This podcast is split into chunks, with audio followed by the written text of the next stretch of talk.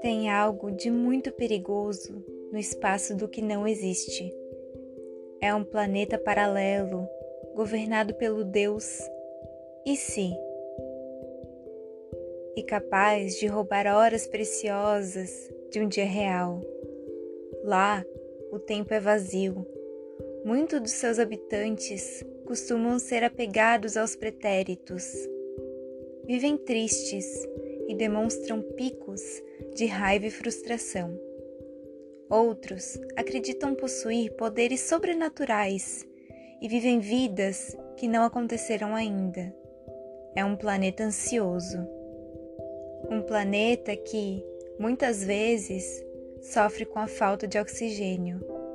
Todo dia me convidam a habitar o espaço do que não existe. E se eu não tivesse câncer? E se a medicação falhar? E se tivesse escolhido outro caminho? E se tivesse repassado a corrente da vida eterna para 90 amigos? Minha resposta é sempre a mesma: não sei, não importa. Só sei responder sobre a vida que é a minha, pelas escolhas que fiz, pelos caminhos que percorri, pelas lágrimas que derramei, pelo que foi, pelo que é. Simples assim.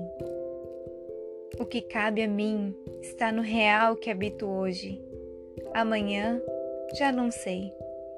A graça está na impermanência, no frio na barriga, em cada salto no invisível. Pode ser que seja bom, pode ser que não seja, pode ser que nem exista. Tudo tem o seu presente para ser vivido. Fica a dica turística.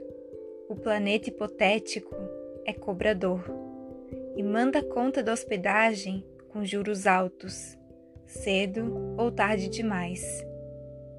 E se você tivesse vivido? E se? Vidas hipotéticas do livro Enquanto eu respirar, de Ana Mi.